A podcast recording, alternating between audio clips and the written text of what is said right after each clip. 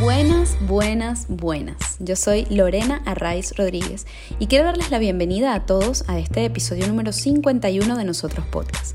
Nuestro invitado de hoy es Leopoldo Brandt Graterol, un abogado muy curioso que se ha embarcado a la aventura de escribir su primera novela de ficción titulada Cinco Puntas. Esta novela nace de una reflexión inquietante del autor. Ojalá dice, hubiera alguien que viniera y resolviera todos nuestros problemas y que además hubiese otro alguien para protegerlo. ¿Se imaginan? Como diría la periodista Linda D'Ambrosio, Leopoldo Brand desarrolla una novela entretenida donde bordea temas bastante polémicos. Uno de ellos, por ejemplo, es el secretismo que mantiene el Vaticano en relación a ciertos temas y su supuestamente inescrupulosa manera de proceder para cosechar beneficios económicos y políticos. Pero este episodio no es solamente para hablar de cinco puntas. Este episodio es para hablar de Leopoldo Brandt. Es por eso que él nos cuenta aquí su historia, nos da algunos tips para enfrentarnos por primera vez a la escritura de una novela sin ser estrictamente escritores, entre comillas, y además nos deja una reflexión sobre Venezuela y sobre nuestro gentilicio, invitándonos a no perder la sensibilidad social de lo que sucede en nuestro país y a mantenernos conectados con esa patria de nuestra infancia para poder seguir encontrándonos como venezolanos. Sin más, los dejo con este episodio número 51 de Nosotros Podcast con Leopoldo Brand Graterol. Leopoldo Brand, bienvenido a Nosotros Podcast. Es un placer que estés por aquí hoy con nosotros contándonos un poquito sobre algo que nos interesa, libros, novelas. Vamos a comenzar a conocer tu historia desde, desde allí, ¿no? Desde Cinco Puntas, que es tu ópera prima. Nosotros te definimos como un hombre observador, inquieto y quizás un buscador, ¿no? Siempre como eh, investigando, buscando, probando, contando cosas, ¿no? Desde, desde el área que te haya tocado en distintas etapas de tu, de tu trayectoria. ¿Cómo te defines tú? Mira, eh, yo, es un poco como lo menciona, yo me, yo me defino como una persona que siempre eh, piensa out of the box, o sea, todo el tiempo como retando el, pensamiento tradicional, tratando de buscar cosas nuevas y de aplicar conceptos o investigaciones eh, tradicionales a situaciones y buscarle, buscarle la vuelta. O sea, buscar algo fuera de lo común para poder plasmarlo en papel y narrarlo para el disfrute de los lectores.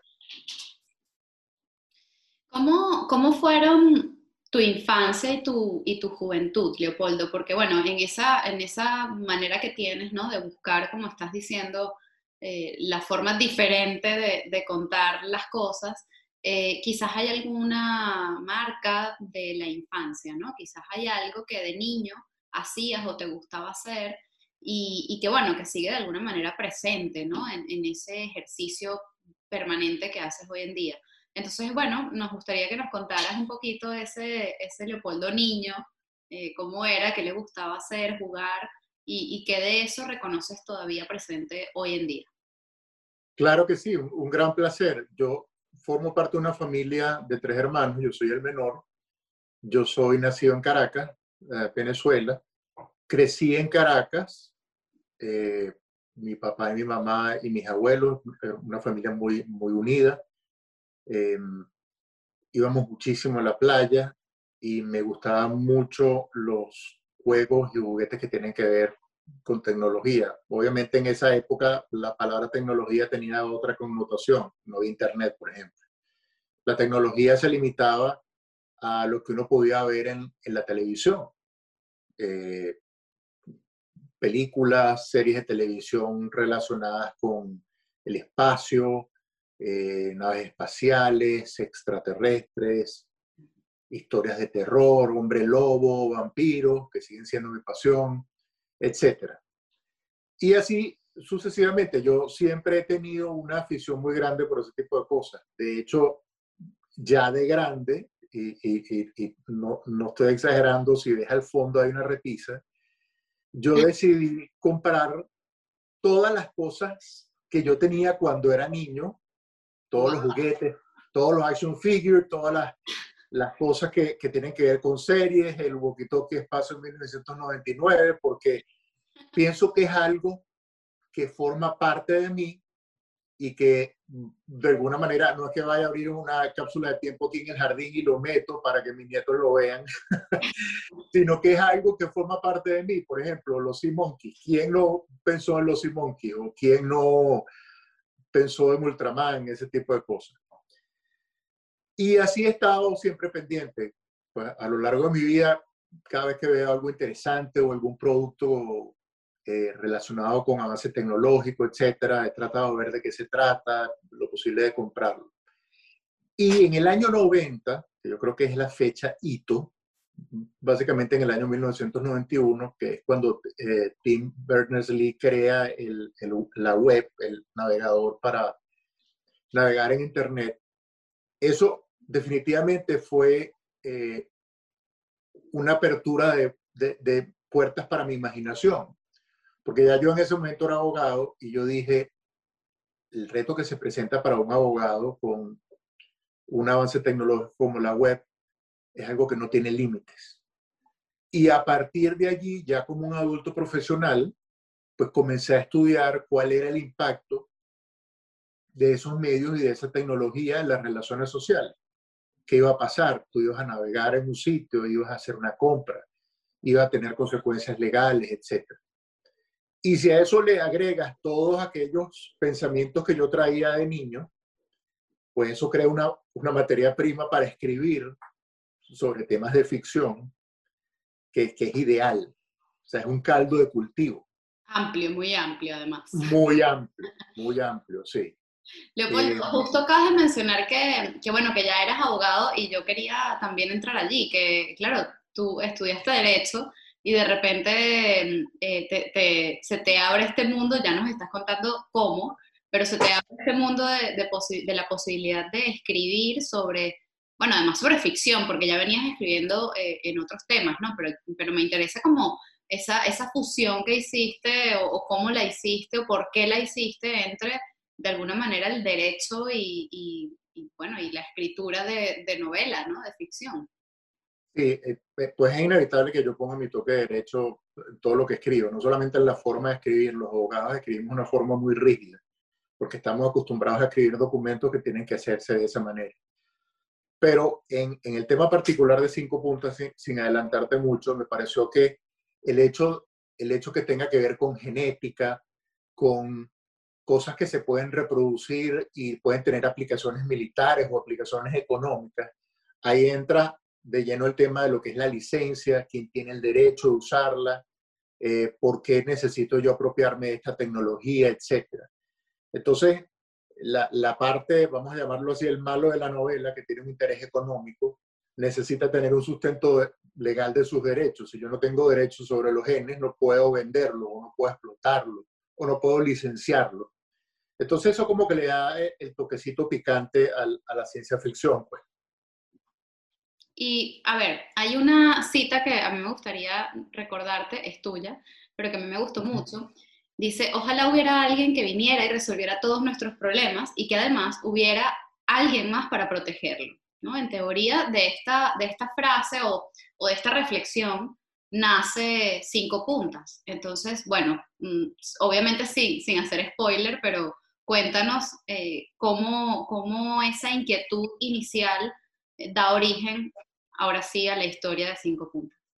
Sí, eh, realmente no son spoilers porque todo lo que te voy a contar ya, ya ha salido de alguna manera. Eh, el, supuesto de cinco puntas está basado en un científico que es el Dr. Green, que por cosas de, de, la vida que se narran en la novela, tiene acceso a algo que un laboratorio en el Vaticano ya había desarrollado. No te tengo que dar más detalles. Cuando hablamos de algo que desarrolla el Vaticano en un laboratorio, tú te puedes imaginar de qué se trata. Entonces, eh, la idea viene que, que ese personaje puede estar relacionado con la religión. Pero lo primero que te viene a la mente es, mira, mira, si, si, si es un clon eh, de Jesucristo, bueno, seguramente va a volver a pasar lo que pasó con Jesucristo, si tú, si tú crees en la fe católica. Entonces dije, no, yo no voy a escribir otra vez el tema, que además es muy álgido, porque al final lo van, a, lo van a volver a crucificar. Entonces lo primero que se me ocurrió fue, bueno, y si viene alguien que lo cuide, me explico, alguien que lo vigile. si, si es que tú piensas que es así, porque yo, yo después que escribí la novela, me quedé pensando también en el tema y hay gente que piensa que esos personajes existen o no existen o son quien dicen ser o son otra cosa. Pero básicamente es así, o sea, viene un personaje que viene a rescatarnos, entre comillas, pero para estar seguro que nos rescatan, yo creo que eso viene, no sé si es el derecho o de la personalidad del autor, puede traer a alguien que lo cuide para estar seguro. Vamos a asegurarnos de la seguridad de que sí, yo creo que en esta época uno tiene que estar doblemente seguro. ya. Sí, de hecho dices también eso, ¿no? Que no, que no está claro que, que vaya a venir alguien, pero que no se puede perder la fe. Este, bueno, yo, yo te quisiera preguntar la fe en qué, ¿no? O sea, en, en, qué se supone que, que debemos o, o, qué nos deja cinco puntas eh, y, y, que de alguna manera eso también es tu propia reflexión, ¿no? Eh, en qué debemos creer tener fe? Mira, yo creo que tenemos que tener fe en que, en que todo mejora, en que las cosas pueden mejorar. Si tú entiendes eh, que la persona o el ser en la novela vino para salvarte o para otorgarte milagros, etcétera, está bien, tú crees en algo mejor. Pero si solamente lo ves como un pensamiento, es algo igualmente positivo, algo que te dice, mira, reflexiona, porque las cosas pueden ser mejor. Eh, y el ambiente en que se narra la novela es un ambiente, una, una tierra en un estado desastroso, eh, muchas calamidades, hambre, necesidad. Eh, te lo puedes extrapolar a lo que ha ocurrido con, la situación actual del COVID, pues una, una, situación de desesperanza, donde de alguna manera necesitamos que nos, de una descarga eléctrica para que volvamos a pensar como pensábamos antes. Sí, mira, la vida está llena de situaciones similares a esta, pero la humanidad ha demostrado de que el ser humano siempre busca alternativas y soluciones con un costo, vence esos retos y sigue adelante. ¿Me explico? Entonces, la respuesta es un mensaje de, esperanza de que las cosas van a mejorar no, no pueden permanecer así por mucho tiempo. Y si yo te pidiera, Leopoldo, tres recomendaciones para que, bueno, cualquier persona que, que, a día de hoy, digamos en el contexto mundial en el que estamos, que muy bien acabas de mencionar que mm, de alguna manera se, se podría relacionar con, con, la pandemia, en el caso de la novela, si en este contexto alguien quisiera pues iniciar este camino independientemente de, ser o no ser eh, escritor, entre comillas, en el sentido de haber estudiado algo relacionado, como letras o etcétera, ¿no? Eh, en tu caso que eres abogado, eh, ¿qué recomendaciones le darías a esas personas que, bueno, tienen ese interés o, o esa chispita dentro de, oye, yo tengo ganas de contar esto, pero no sé cómo eh, eh, acercarme y cómo lograr que de verdad esto se convierta en, en este caso en un libro, ¿no? No sé, tres cositas que pudieras recomendarles. No, por supuesto, y te pongo un caso, un caso muy, muy fácil de entender, que imagínate una computadora que tenía un virus, que supuestamente usaste el antivirus y se curó, y la máquina te dice que la resetees. Bueno, tú la reseteas y el sistema operativo vuelve a arrancar y el procesador de palabras se vuelve a abrir en una página en blanco. Eso, eso es básicamente lo que tenemos que hacer, resetear. entender, y, te lo numero como me lo pediste. Uno, entender qué fue lo que pasó. Y, y, y esto sin, ánimos de, de, lecciones de psicología. Eh, entender qué fue lo que pasó y dónde estamos parados. Entender implica evaluar qué hemos tenido, qué perdimos, que podemos rescatar, que creemos en la vida. Y una vez que tengamos esos conceptos básicos, entonces diseñar un plan.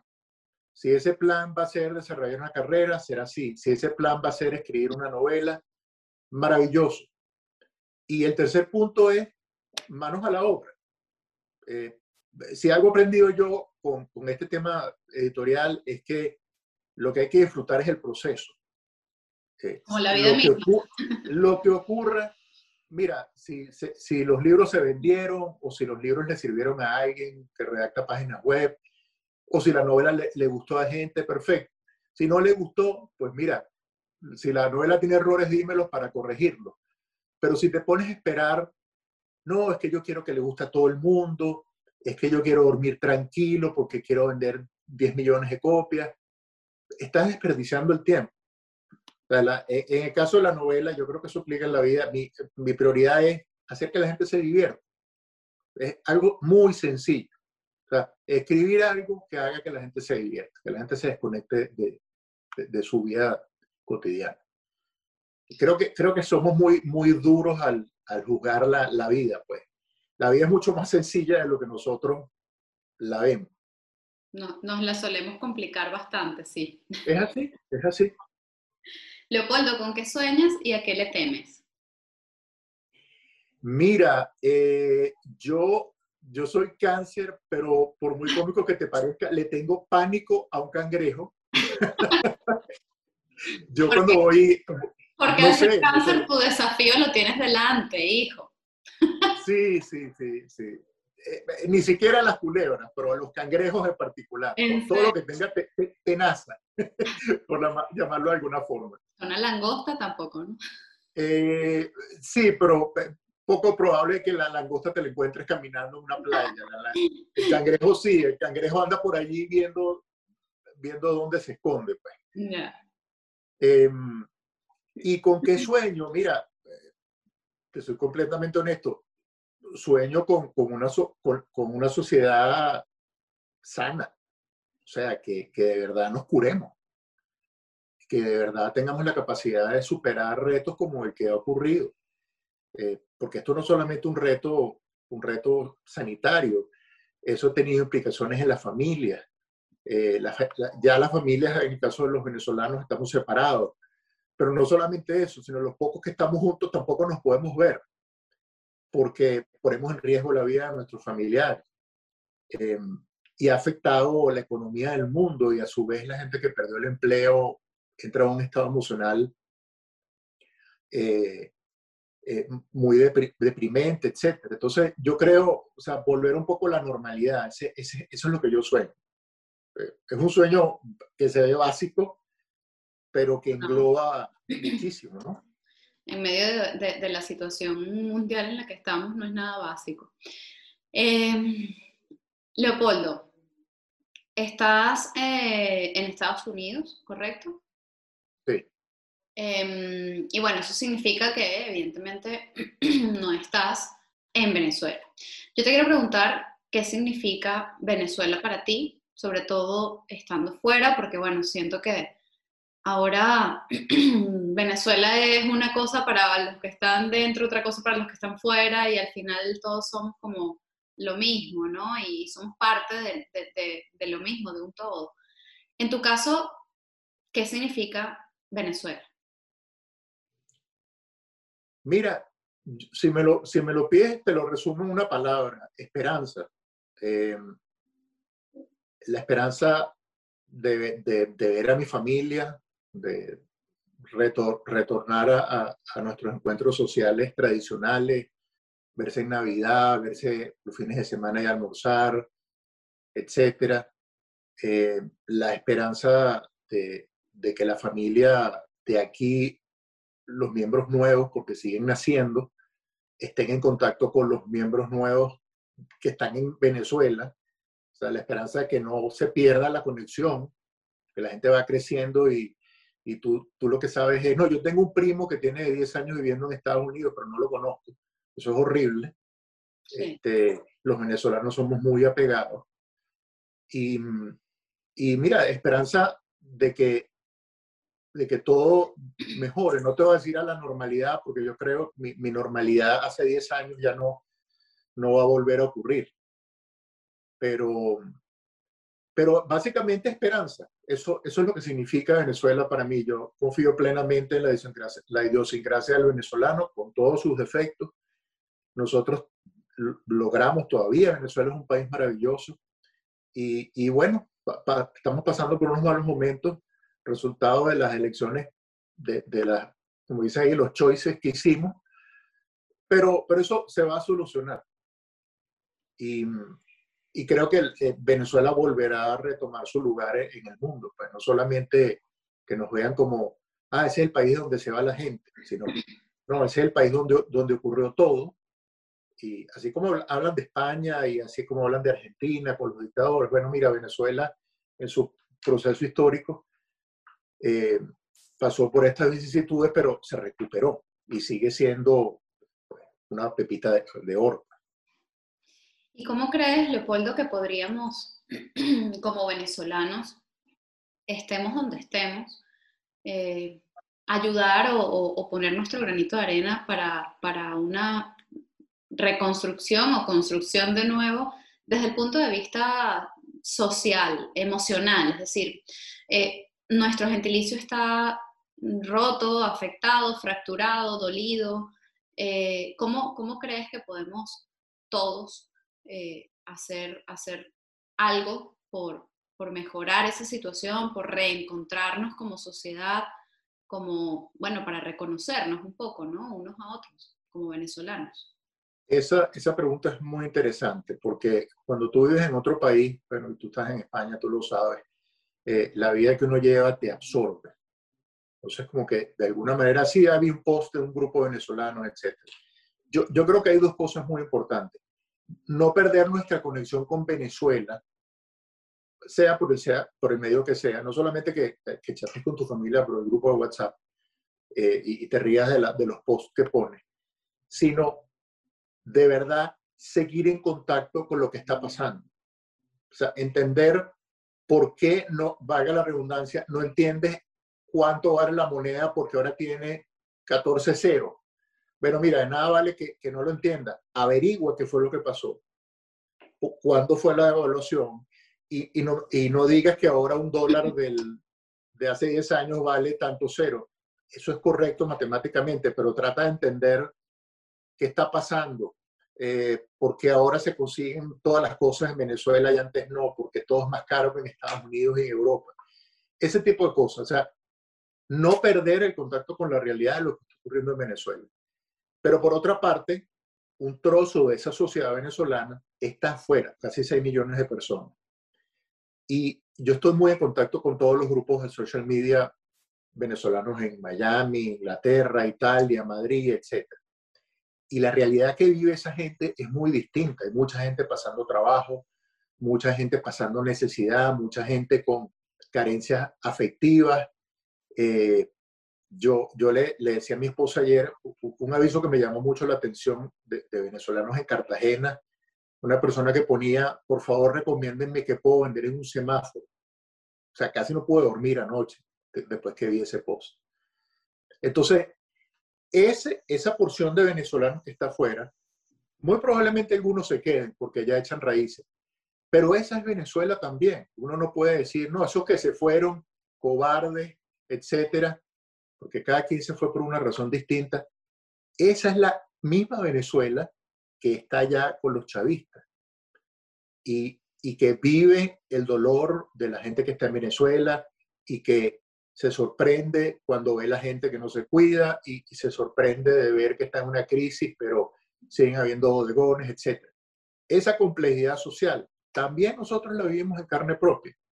Que no la entendamos es otro tema. ¿Me explico? Entonces yo, yo creo que uno primero no puede perder la sensibilidad social y tiene que estar en contacto con sus coterráneos venezolanos en el exterior. Y, y en contacto no es poner eh, un post de, de, un artista, es tratar de saber qué está pasando. No decir, no, yo no quiero saber más nada de Venezuela, yo me fui de Venezuela, eso es un desastre. No. O sea, uno no puede renegar, ahí fue donde creciste, ahí fue donde naciste, ahí fue donde eh, tuviste tus recuerdos, como estábamos hablando de la infancia, al fondo fuiste al colegio, te graduaste de abogado, etc. ¿Es que acaso esa parte de la vida no ocurrió? Entonces, que lo vas a borrar? E, e, es como, es como infantil entenderlo así. Eh, forma parte de tu vida y así cada uno, y se sigue yendo gente. Entonces, eh, tratar de mantener la, la coherencia social entre los que estamos fuera y los que estamos allá. Porque los que estamos aquí queremos regresar y los que están allá quieren que, todos volvamos. Eh, y, no me refiero nada más a los fondos, sino a, nuestra gente de carne y hueso, a nuestra familia. Este, y, eso es lo que yo pienso. eh, eh, ese, esa es mi visión.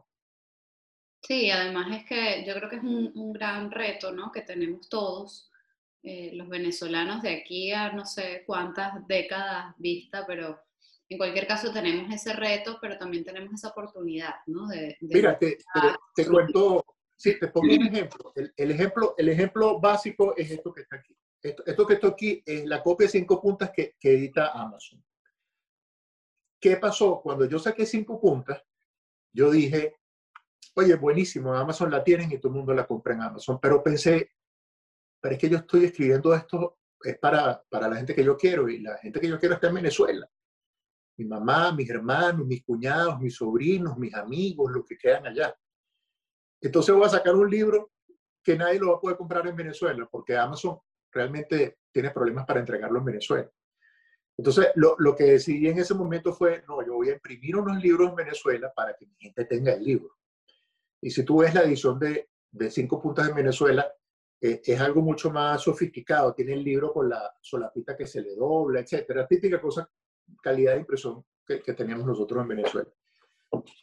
Para, para no perder el contacto, porque imagínate tú que yo saque el libro, no, yo lo saco en Amazon y el que está en Venezuela, si puede que lo compre, si no puede que no lo compre. No. O sea, uno tiene que seguir en contacto. La gente que está allá, amigos de toda la vida, uno quiere que sus amigos lean lo que uno escribió. Ahorita con el mundo digitalizado es mucho más fácil, pero nuestra gente está allá. Esa es la realidad. Sí, y, las cosas siguen pasando allá, ¿no? Y, mantenernos allí eh, unidos a eso, de alguna, unidos a eso también, o sea, es verdad que, que, como tú decías, ¿no? Los que estamos fuera también tenemos una vida diaria, cotidiana, ¿no? Que, bueno, que hay que atender y, y gestionar, pero, pero sin, si logramos no desligar, o sea, como un equilibrio, ¿sabes? Si logramos no desligarnos del todo de Venezuela, pero tampoco vivir físicamente en un sitio, pero con la cabeza en otro, porque al final no estás en ningún lado, ¿no? Yo creo que encontrar ese equilibrio es un, es un, como te decía, un reto, pero, pero sin duda nos va, nos va a ayudar a reconstruirnos como sociedad y como gentilicio. muchísimas gracias. Eh, enhorabuena de nuevo por cinco puntas, por tu, gracias. tu primera novela de ficción. Eh, que vaya muy bien siempre y, nada, gracias por, por, el espacio, por el tiempo, por habernos contado un pedacito de, de, tu historia, que de alguna manera es también nuestra historia. Así que gracias, Lorena, de verdad, muy agradecido. A ti. Esto es Nosotros Podcast, producido y conducido por Lorena Arraiz Rodríguez con Patricia Ramírez en la edición, Mate González en la comunicación, música original de Diego Miquilena y animaciones de José Gregorio Ferrer. Recuerden seguirnos en nuestras redes sociales arroba nosotros-podcast y suscribirse en cualquiera de nuestras plataformas, YouTube, Spotify, Google, Apple, para que podamos estar más conectados y, muy importante, para que podamos compartir opiniones, sugerencias y peticiones, porque nosotros es eso, un punto de encuentro para recordar que somos tan solo una gota en el mar infinito de nuestro gentilicio.